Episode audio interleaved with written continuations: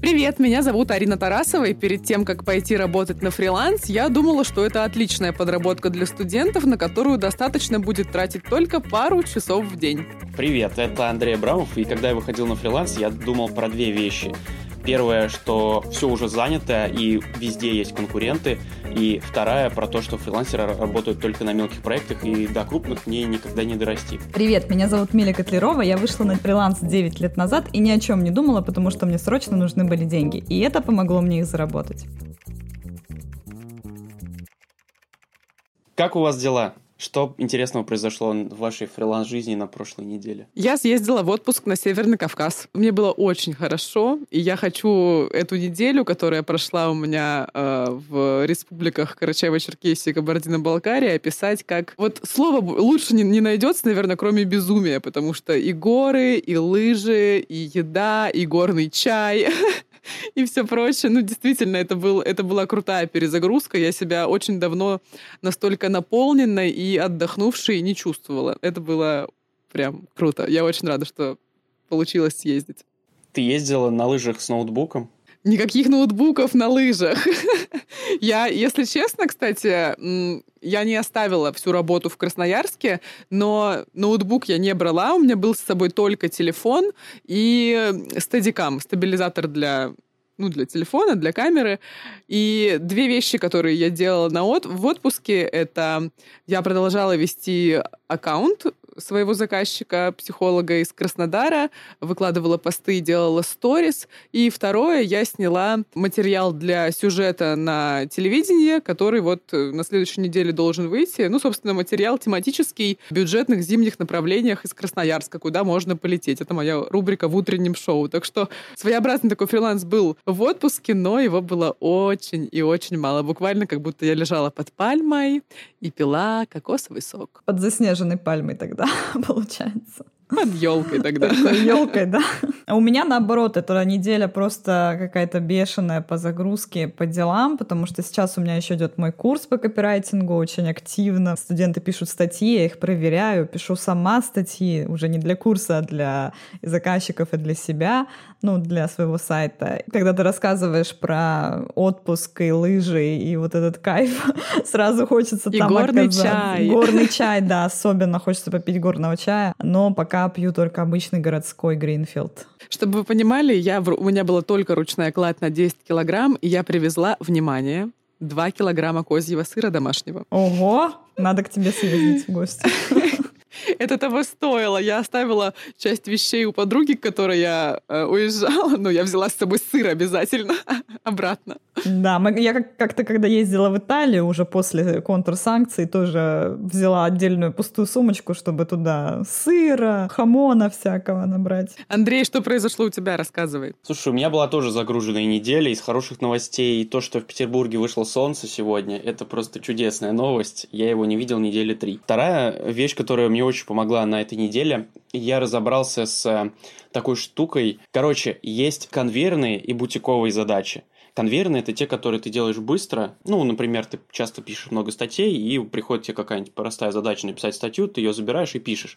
И вторая – это бутиковая, когда ты не знаешь, что заказчик хочет, сколько это будет стоить, но это точно будет стоить дорого. Тогда ты уже начинаешь с ним подробно разбираться, спрашивать, расспрашивать, и, в общем-то, и я все свои конвейерные задачи тянул как бутиковые. То есть какая-то мелкая задача, я начинаю разговаривать с заказчиком очень долго, трачу на это кучу времени, и потом не факт, что мы еще продолжаем работать. И я так задолбался от этого, а теперь я понимаю, что можно одну часть работы сделать проще и быстрее. Да, есть, кстати, такая проблема. У меня тоже такое периодически бывает, когда я понимаю, что задача достаточно простая, но я слишком много значения ей придаю, потому что привыкла выкладываться там типа на 150%. Иногда это плохо потому что это быстрее к выгоранию приводит, потому что не стоит э, там какие-то мелкие задачи прям так сильно по ним упарываться. Это вообще звучит как такие маленькие заблуждения. И вот у нас как раз сегодняшний эпизод посвящен стереотипам и заблуждениям в начале работы на фрилансе. Ну, смотрите, когда я пришла на фриланс, я училась на втором курсе, насколько я помню. Вообще фриланс был для меня, выглядел, вернее, для меня как прекрасная подработка, потому что учеба все еще была в моей жизни, но денег тоже хотелось. Как я уже рассказывала в первых эпизодах, все началось с входа в профессию СММщика, с ведения небольшого аккаунта бара здоровой еды и напитков под ключ. На тот момент действительно работа не занимала у меня очень много времени. Ну и в целом я считаю, что когда человек сконцентрирован, он навряд ли будет сидеть э, на месте 8 часов и все эти 8 часов делать свою работу. Ведь по факту, что в офисе, что дома, мы вдумчиво и качественно работаем, не отвлекаясь на чай, на звонки, на Инстаграм и на все прочее, не более 4 часов. Может быть, около 3 часов максимум мы тратим действительно на качественную, вдумчивую работу.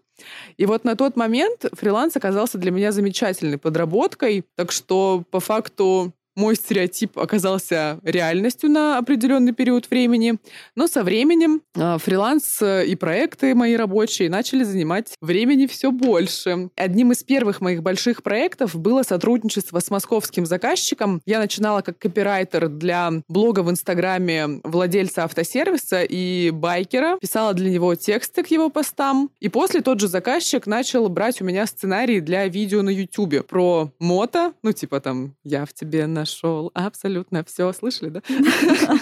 У него есть жена Маша Мельникова, а у нее было шоу на Ютубе. Маша спросит называется. Суть в том, что к Маше приходили звездные гости, типа там Игорь Крутой, Валерий Меладзе, Нюша и все прочие. Я писала для них вопросы для интервью а также рекламные интеграции. Я помню, была реклама вертолета, вот это было забавно. Ну, вообще, в принципе, рекламные интеграции мне очень нравилось делать, потому что это всегда... Просто звучит офигенно. Реклама вертолета. Это вообще супер. Я хочу рекламу вертолета поучаствовать.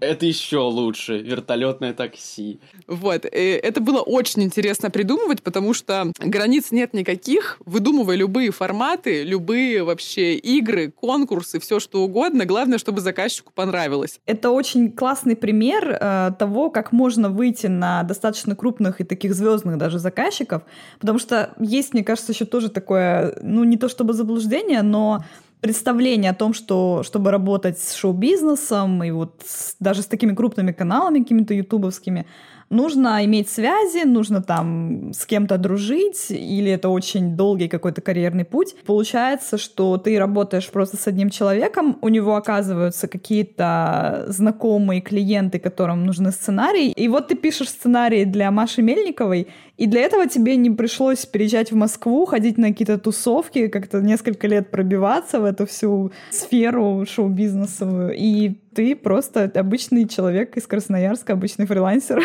можешь вполне себе похвастаться такой работой в портфолио. Вообще сейчас, мне кажется, в воздухе повис вопрос, а как я нашла такую работу и откуда вообще у меня появился заказчик, у которого в свою очередь в заказчиках была Маша Мельникова. И сразу такой небольшой, не знаю, лайфхак секрет, совет, как хотите воспринимайте. Я считаю, что очень важную роль, во всяком случае, два года назад играли чаты. Когда после бесплатных курсов или после каких-либо курсов, марафонов и всего прочего тематических остаются беседы в Телеграме, ВКонтакте и так далее, их не нужно удалять. Э, на них можно просто выключить э, уведомления, периодически туда заходить и смотреть, что, а что же там вообще за вакансии есть, потому что в таких чатах обычно постоянно кто-то кого-то ищет. Среди вот этих сотен людей или даже тысяч очень многие начинают крутиться в этой фриланс-тусовке, в digital-тусовке, понемножку начинают расти, им начинают требоваться сторисмейкеры, СММщики, таргетологи и все прочие люди. И вот когда ты просто чекаешь эти беседы или чаты по вечерам можно находить интересные вакансии. И вот в этом секрете завалялся ответ о том, как же я нашла этого заказчика. Девушка просто искала копирайтера для э, блога, как я уже сказала, владельца автосервиса. Поэтому то, что фриланс — это подработка для студентов, в какой-то степени это действительно так. Все зависит от того, как вы повернете этот формат для себя. Если возвращаться к истории с тем, что ты не найдешь крупные заказы, работая на фрилансе, моя подруга работала в компании, и мне кажется, это один из вариантов вариантов найти крупных заказчиков – это работать сначала в какой-то компании и через нее выходить на какие-то более крупные проекты, знакомиться с этими людьми и уже, выходя на фриланс, как-то забирать оттуда какие-то заказы. Ну, не уводить клиентов, я имею в виду, а просто потом сотрудничать. Вот, например, моя подруга, когда работала в СММ-агентстве, в общем, они работали с Татьяной Лазаревой, и потом она ушла на фриланс и стала вести ее аккаунт дальше. Просто продолжила с ней работать как менеджер. Клево, Татьяна Лазарева вообще крутая. У меня, кстати, ребят, я вспомнила историю. Моя хорошая знакомая, в прошлом моя одногруппница, она тоже развивалась в СММ параллельно с учебой. Потом она решила учебу оставить, а в СММ также продолжала развиваться.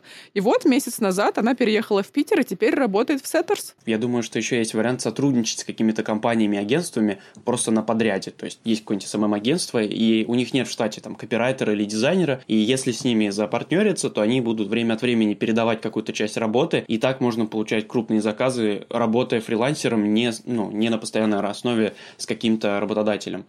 Хочу добавить пару слов по поводу подработки для студентов, потому что я тоже начинала как студент, я училась тогда на втором курсе, и мне, как я сказала в начале выпуска, срочно нужны были деньги, нужно было платить за жилье и вообще за еду. И я вообще ни о чем не думала, у меня не было никаких э, ни стереотипов, ни заблуждений про фриланс, потому что в 2011 году про фриланс вообще очень мало что было известно, очень мало кто про него говорил. И это мне как раз помогло, потому что я не знала, к чему быть готова и была готова ко всему, можно так сказать. И действительно, я начинала как студент, я брала какие-то сначала небольшие заказы, они плавно перетекли в во что-то более серьезное, во что-то большее. Просто в какой-то момент поняла, что нужно развиваться, нужно вкладываться в себя, прокачивать навыки, знания, привлекать каких-то других людей, которым я могу делегировать то, что не умею делать сама, потому что иначе я просто не смогу себя прокормить. Опять же, все упиралось в то, что если я буду просто подрабатывать э, на каких-то мелких заказах, я просто не смогу платить за жилье, за еду, там, за транспорт и прочее. Я когда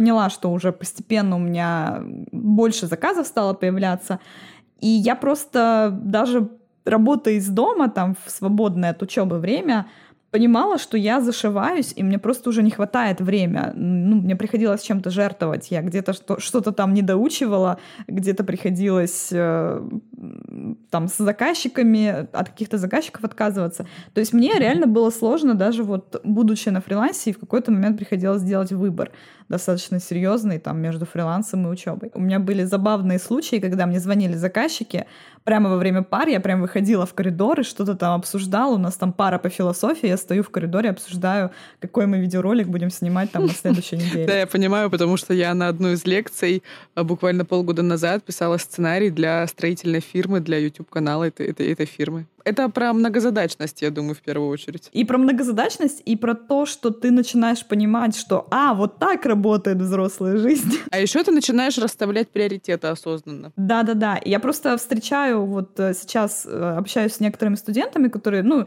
либо с школьниками старших, вот там 11 классы, которые сейчас сдают ЕГЭ, и теми, кто поступает и уже поступил, э, учится на первых курсах, и они очень сильно переживают по поводу экзаменов, по поводу оценок, там еще чего-то. И я вспоминаю вот эти моменты, когда ты постепенно осознаешь, учеба, да, она важна, она тебе дает какие-то знания, там, навыки, опыт и прочее, но вот реальная жизнь, вот эта реальная работа, она уже потом будет зависеть полностью от тебя. Тебе не нужны будут никакие оценки. Эти все оценки и дипломы, и курсовые, и там мнения преподавателей, они вообще перестают иметь какое-либо значение для тебя ну, мне тогда, меня тогда это отрезвило и помогло меньше нервов тратить на учебу, потому что я понимала, что вот у меня есть работа, которая зависит от меня, я могу вкладываться в нее. А вот эти оценки от каких-то людей, которых я больше никогда в жизни не увижу, они уже не имеют для меня значения. И там пусть я сдам плохо экзамен, но зато у меня вот заказ будет закрыт, я деньги получу. И если мы говорим про нестабильность, э, в какой-то момент э, действительно есть нестабильность на фрилансе, и в принципе она периодически вылезает потом, когда ты уже опытный специалист, специалист. Но если вот так э, относиться к работе, к, ну, серьезно подходить и постоянно искать возможности для того, чтобы заработать, постоянно искать новых клиентов, ходить на эти конференции, на курсы, оставаться в этих чатах, откликаться, в какой-то момент начинаешь отказываться от заказов, потому что их становится слишком много. Мне очень хочется прямо вынести буквально ключевой фразой, чуть ли не цитатой, то, что фриланс — это про поиск, про постоянную включенность в процесс, потому что мы уже не раз говорили, говорили, что все фрилансеры ответственны за свой доход в первую очередь потому, что они сами ищут себе задачи, работу и все прочее. Я думаю, вообще любая работа — это про активность. Просто проблема в том, что на фрилансе не скрыть того, что ты не работаешь, и ты понимаешь, что, ну, остается только что-то делать. Ты либо делаешь, либо остаешься без денег. Да-да-да. Вот у меня как раз была вот эта ситуация, когда я понимала, что, ну, я либо работаю, либо я ищу любую возможность получить, найти деньги, заработать своими какими-то навыками, либо я останусь без денег. Но есть обратная сторона. Люди, бывает, думают, когда еще не вышли на фриланс, что фриланс — это работа под пальмой там два часа в день или четыре часа в неделю, как обещают всякие инфо-цыгане ВКонтакте, что это постоянные тусовки, что вот сейчас я выйду на фриланс, буду работать из дома, буду ходить на все возможные тусовки. Сейчас я выйду на фриланс, заработаю все деньги мира и каждый день буду тусоваться с друзьями. Да-да-да, что у меня появится куча свободного времени, я смогу делать все, что хочу. И это заблуждение исключительно тех людей, которые никогда не работали на фрилансе, потому что как только ты выходишь на фриланс, ты понимаешь, что все вообще не так. Даже если ты путешествуешь, даже если ты так организуешь свой день, чтобы успевать и отдыхать, и тусоваться, ты понимаешь, что это большая утопия на самом деле. И вот, например, я, когда путешествовала, у меня было несколько лет, когда я постоянно ездила в Черногорию, в Европу, где-то пожила, где-то просто там на несколько дней приезжала. И у меня не было такого, что я целый день гуляю по Будапешту, а потом вечерком полчасика что-то делаю по работе. Я вставала, первые там два часа что-то делала, потом пошла погуляла, потом в кафе еще там что-то поделала час-два, потом вечером пришла, еще несколько часов поработала. Суммарно получается все равно то, что ты 6-8 часов в день работаешь, независимо от того, гуляешь ты, тусуешься. Если ты не успеваешь днем это сделать, да, можно... Единственное, в чем разница с офисной работой, что ты можешь самостоятельно решать, когда работать. А если закончить с мифом про нестабильность на фрилансе, давайте попробуем э, сформулировать вещи, которые помогают сделать фриланс стабильнее. Это не знаю, какая-то сложная такая структура доходов, в которой э, разные источники денег, это там удаленка постоянная, это фриланс-проекты, это личные проекты, может какой-то пассивный доход, не знаю, инвестиции, квартира, которую вы сдаете или что-то еще. Ну, то есть вот эти разные источники дохода, они помогают тебе э, подстраховаться, если какой-то из проектов отвалится. Есть такой момент, когда ты работаешь в найме, ты знаешь, когда тебе деньги придут, и ты, соответственно, свою жизнь планируешь под эти два дня аванса и зарплаты, соответственно. А на фрилансе у тебя нет этих точных дней, то есть даже если ты с заказчиком, даже с постоянным договариваешься на какую-то определенную сумму в месяц, все равно там есть варьируется это как-то. Тебе могут прислать раньше, позже, больше, меньше. И, в общем, а, есть вот нестабильность как раз в, в этих потоках денежных. И очень важно научиться планировать свои расходы и вообще вот так э, обращаться с деньгами, чтобы тратить не будущие деньги, а заработанные. Это один из главных принципов, который я придерживаюсь на фрилансе, когда я зарабатываю не для того, чтобы тратить сразу эти деньги, а чтобы тратить их в следующем месяце. То есть в этом месяце я заработала, допустим, там 100 тысяч, и на эти 100 тысяч тогда я могу жить в следующем месяце. И нет такого, что я сейчас себе куплю э, что-то дорогое, там какой-нибудь, не знаю, новый телефон за 20 тысяч, потому что мне через несколько дней придут 20 тысяч. Я не могу тратить эти деньги заранее. Они еще не пришли, я еще не получила их на руки. И вот э, планировать надо вот наперед. А если не касаться именно финансов, а в целом, как выстроить свою жизнь, чтобы это было более стабильно, вот как мы уже сказали про активность, постоянный поиск, поиск вообще любых возможностей, не только просто откликаться на проекты, но и предлагать непосредственно услуги, там, писать э, сервисы и сайты, которые тебе нравятся, как они работают, предлагать э, что-то в чем-то помочь, постажироваться или еще что-то подобное, какие-то коллаборации делать и обязательно постоянно прокачиваться, то есть постоянно чему-то новому учиться, чтобы ты с каждым месяцем мог или могла делать больше. То есть сейчас ты просто пишешь обычные там SEO-статьи, но тебе, значит, нужно сейчас прокачаться так, чтобы научиться писать экспертные статьи, за которые платят по 5 тысяч за статью, потом в следующем месяце, ну, условно, да, там, может быть, это будет не месяц, а три месяца, но условно через какой-то период ты научишься составлять лендинги, делать их на тильде, и будешь получать за один лендинг уже там 15 тысяч, и вот постоянно-постоянно вот эти шажочки делать по ступеньке вперед и вверх, чтобы понимать, что если что, если вдруг ты потеряешь вот этого постоянного заказчика со статьями,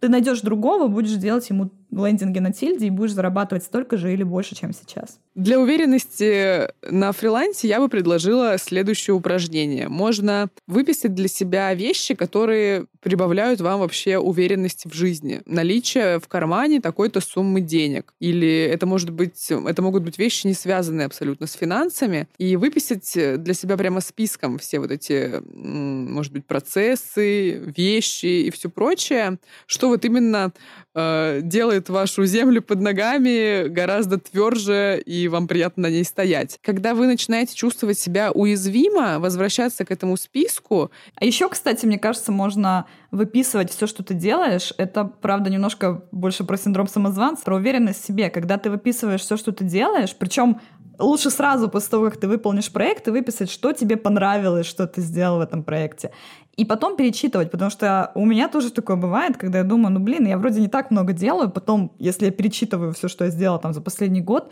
думаю, нифига себе, сколько всего я умею, я повышу ценник, слушайте.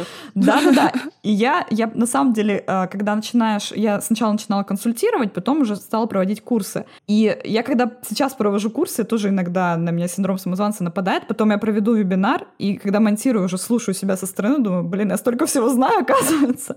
Когда просто вот так живешь, работаешь в какой-то рутине вот в этой постоянной, тебе кажется, что ну, ну это так, это такое, это вроде бы все знают. Потом понимаешь, что, во-первых, нет, не все, потому что люди, новички, приходят, задают тебе вопросы, ты понимаешь, что ты можешь принести пользу. И с другой стороны, ты понимаешь, что вот этот огромный путь, который я прошла, он действительно был, он есть, я могу вот э, вспомнить его и порадоваться, что я, я молодец, похвалить себя. Да, эта история очень подходит к мифу про то, что на фрилансе уже все занято, все заказчики уже работают, денег не хватает, а ты со своим маленьким опытом никуда и не залезешь, потому что места просто нет. И вот когда ты отмечаешь такие свои небольшие победы, это помогает тебе идти и говорить заказчикам вот именно с такой позиции не как «извините, отдайте мне, пожалуйста, заказик», да, а с позиции «давайте я вам помогу, мы вместе что-нибудь придумаем». Рынок большой, да, а особенно там многие рынки только в России начинает формироваться. Да тот же самый, я думаю, копирайтинг еще очень молодой рынок, в котором очень много всего нет. Заказчикам еще очень нужны не только хард-скиллы, там вот эти все навыки, но и ведение переговоров, ведение документов, общение с клиентом, выяснение того, что ему нужно. Весь вот этот клиентский сервис, он супер помогает на фрилансе отстроиться от конкурентов и от агентств, и от э, других фрилансеров, и просто хорошо делать свою работу. Никакой конкуренции ты можешь особо не бояться. За последние полгода очень такой усердной и плотной работы в медиа, в журналистике и параллельно на фрилансе я заметила, что большинство заказчиков, что в офисе, что на удаленке, невероятно ценят структурность. Это качество присуще крайне-крайне мизерному проценту людей, потому что чаще всего э, большинство людей предпочитают все хранить у себя в голове в надежде на то, что она никогда не подведет. Но, к сожалению, как правило, она подводит. И вот э, струк, вся структура, вся система работы ломается. У заказчика, разумеется, тоже в голове мало что хранится, потому что он вообще-то это делегировал. Очень важно развивать структурность. У меня сейчас на одной из офлайн работ на телевидении как раз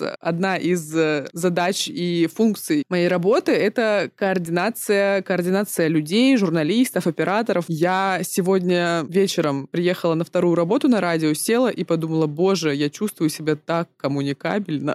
я не знаю, как это, как это вообще объяснить.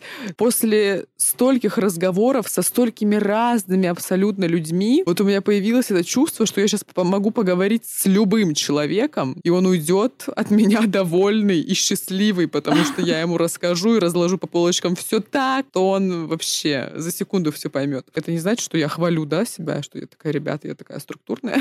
я просто рассказываю на примерах, что действительно заказчики это очень ценят, и неважно, в офисе вы работаете или на фрилансе. Кстати, вот э, по поводу похвалить себя, вот у нас тоже есть такой, это, наверное, какое-то культурное уже, не знаю, как назвать, стереотип, как будто бы нельзя себя хвалить, как будто бы нельзя себя любить, и это какое-то вот э, хвостовство, но на самом деле на фрилансе надо прям вытравливать из себя вот это заблуждение, вот этот стереотип.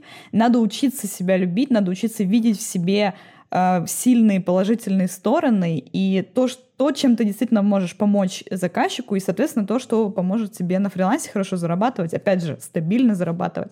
Потому что если ты все время будешь считать себя каким-то неудачником, и вот я ничего не умею, вот у меня ничего не получается. Ничего не будет получаться. Да, да, да. К сожалению, у нас еще там и родители, и какое-то ближайшее окружение очень часто давят вот эти все порывы себя похвалить собой, как-то порадоваться, быть довольными собой. Многие действительно считают, что да я ни на что не способен, я ничего не могу, я ничего не умею. Хотя на самом деле это не так. И сколько я там консультаций провела, действительно люди очень часто не видят в себе огромного количества знаний, навыков и умений, которые могут им помочь очень круто зарабатывать. Они просто не считают это чем-то значимым. Психологический коуч Миля Котлерова. Вы можете найти ее а, имейл в описании. Про структурность прошу обращаться ко мне. Мой имейл также в описании. Андрей, к тебе по какому вопросу обращаться? А, я сейчас расскажу. Я думаю, что проблема есть в отношении к работе, вот в принципе к заказам на фрилансе. Когда ты относишься к работе как к такому вызову, подвигу, что ты сейчас вывезешь на себе целый проект, а надо относиться, мне кажется, попроще, к тому, что приходит человек и хочет тебе что-то рассказать, сказать, ты его поймешь, и вы вместе, вместе придумайте решение. Не ты один все на себя взвалишь и, значит, потащишь. Вы вместе будете делать проект, и у вас получится классно, потому что ты хочешь сделать классно, и он хочет сделать классно. И вот это вот отношение «давайте мы сделаем классный проект», мне кажется, оно вообще побеждает любое смущение, любую неверу в себя. Просто приходишь и говоришь, блин, Иван Петрович, ничего не понимаю, давайте вместе разберемся и сделаем классный проект. Ну и все, кайф. Итак, за мотивацией и вдохновением просим всех обращаться Пишите да. на почту в описании. Очень важное уточнение, потому что действительно новички особенно очень боятся вот этой ответственности. Я часто встречала, когда они пишут, что, блин, а если я подведу заказчика, а если у меня ничего не получится, а если он подумает, что я какой-то тупой, ничего не умею. Чувак, и просто делай деле... то, что должен, и ты никого не подведешь. Да, да, да, да. И можно быть честными и сказать, что вот у меня просто есть пример, правда, уже как заказчика с исполнителем я искала, точнее, я работаю с разработчиками, которые периодически мне что-то делают на сайт. Не помню уже, что это был за проект, и я им сказала, что мне нужно вот это, мне нужно вот такую штуку сделать. Они говорят, мы вообще такое не делали никогда, но давайте попробуем. И я такая, ну давайте. Я знаю, что вы разработчики, я знаю, что вы в целом разбираетесь в этой теме. Возможно, у вас получится. Если нет, то просто можно же договориться, что если не получится, то ну, не будет оплаты, или она будет минимальная за время там потраченное. Прекрасно мы поработали, они в итоге у них все получилось, они все сделали, и мы до сих пор с ними сотрудничаем. Нужно не бояться вот таких вещей, потому что никто не обязан знать все идеально. Единственное, что вы должны нести ответственность просто за то, что вы обещаете. Если вы обещаете, что вы там напишете статью, вы напишите статью, не надо ее бросать на полпути. Но, возможно, она получится не настолько там крутая, насколько ожидал заказчик. Но, опять же, это ожидание заказчика, это уже его ответственность. Нужно просто четко все прописывать, что вы можете сделать, а что не можете.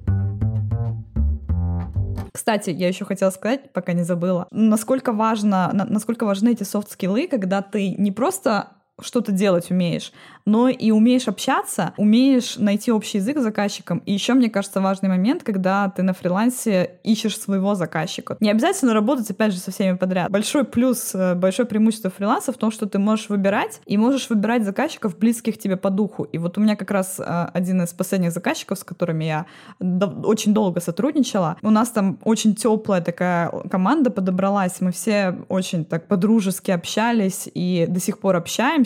Заказчику было важно чтобы мы были не столько какими-то гениальными профессионалами на каком-то высоченном уровне там что-то делали, а именно чтобы с нами было комфортно и хорошо общаться, и чтобы было вот свои люди друг другу. Она тогда записала прямо на свой день рождения, записала ролик с благодарностью вот своей команде, каждому отдельно обратилась, и вот эти слова сказала, что мне очень важно, что мы нашли друг друга, и мы вот, у нас такая теплая команда. Это важнее иногда, чем какие-то твои навыки. Душевно и как-то по-человечески на равных общаться с клиентом. И здорово, когда клиент тоже с тобой так общается и воспринимает тебя не как какие-то руки свободные или там просто чернорабочего там исполнителя, а как человека, специалиста, который делает свое дело и с которым можно при этом там обсудить какие-то вопросы, проблемы, то, что его волнует, чтобы это не вставало какой-то проблемой именно, что там в штыки не воспринималось, а просто по-человечески сесть, обсудить будущее проекта или еще какие-то такие важные вещи.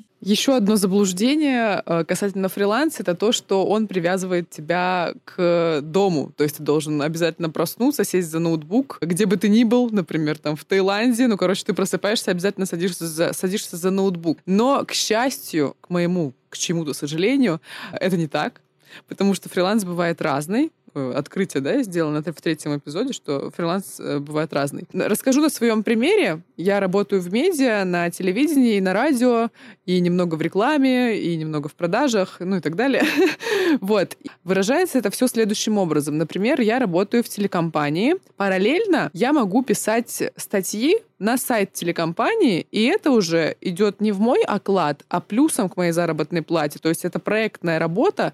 Каждая моя статья, она оплачивается сверху отдельно, потому что это исключительно происходит по моему желанию. То есть я пишу, потому что мне захотелось. Вот захотелось мне написать про э, стереотипы о домашних животных, какие они существуют. Я оп, написала. Это уже считается фрилансом, потому что это отдельная проектная работа. Не зависит от нее мой оклад, э, мои, я не знаю, отпускные и все прочее. Я вот сейчас как раз затронула такую больную тему, вишенку на торте, о которой мы сейчас должны сказать, потому что «А как же пенсия? А на что ты поедешь отдыхать в Сочи этим летом? А что будет, когда ты выйдешь в декрет?» и так далее. Ребята, что там у нас по пенсии и соцзащите? По пенсии и соцзащите у фрилансеров то же самое, что у наемных работников в нашей стране, мне кажется. Ну, на самом деле, если серьезно говорить, если уж э, важно вам а, делать именно государственную себе откладывать пенсию, ее можно организовать себе очень легко. Вы открываете ИП, либо регистрируетесь как самозанятый. В случае с самозанятыми добровольно, в случае ИП принудительно платите страховые взносы раз в год, около 40 тысяч.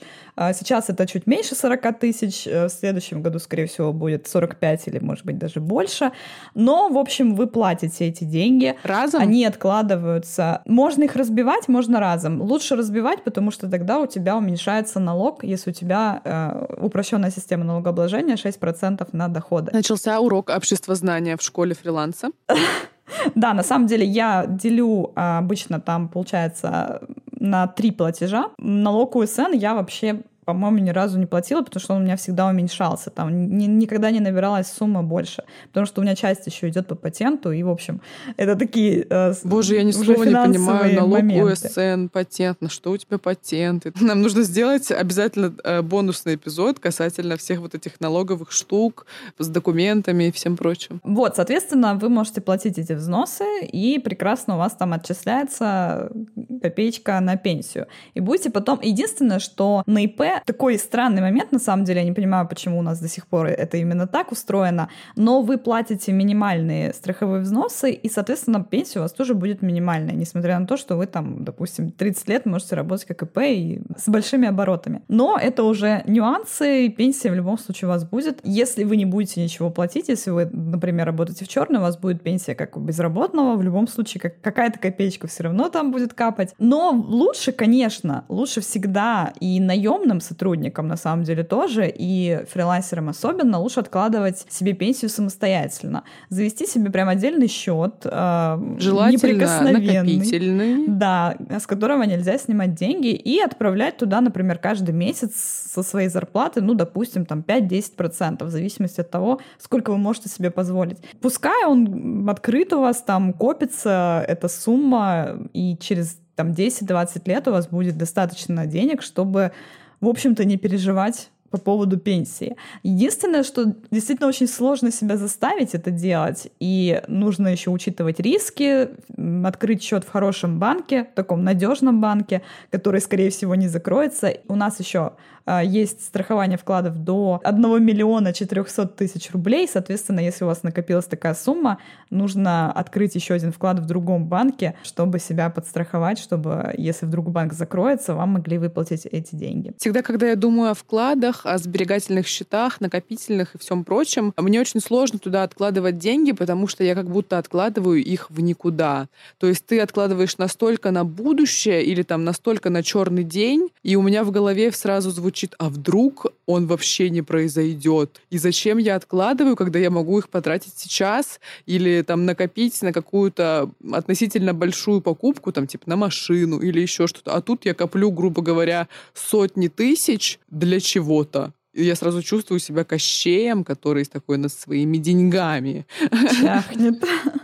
Ну, кстати, это неплохой вариант. Ну, машина обесценивается со временем, а вот, например, вкладываться в недвижимость, ну, вполне себе можно, особенно если это какие-нибудь пригороды крупных городов, которые рано или поздно станут э, уже частью города. Да, а если вы переживаете по поводу декретных или отпускных, во-первых, вы можете точно так же их откладывать на отдельный счет. Во-вторых, декретный, опять же, ИПшник может себе оформить. Об этом мало кто знает, но нужно просто оформить вот эти отчисления, которые в случае чего вам помогут, и вы сможете их использовать, если вы уйдете в декрет или заболеете. На самом деле можно бесконечно говорить о деньгах, о заблуждениях, о том, как кто воспринимает фриланс и почему, может ли он быть стабильным, или это, наоборот, какая-то ерунда, Филькина грамота. Но мы, наверное, завершим этот наш философский разговор. Наш третий эпизод подходит к концу. Спасибо, что были с нами. И услышимся совсем скоро, на следующей неделе.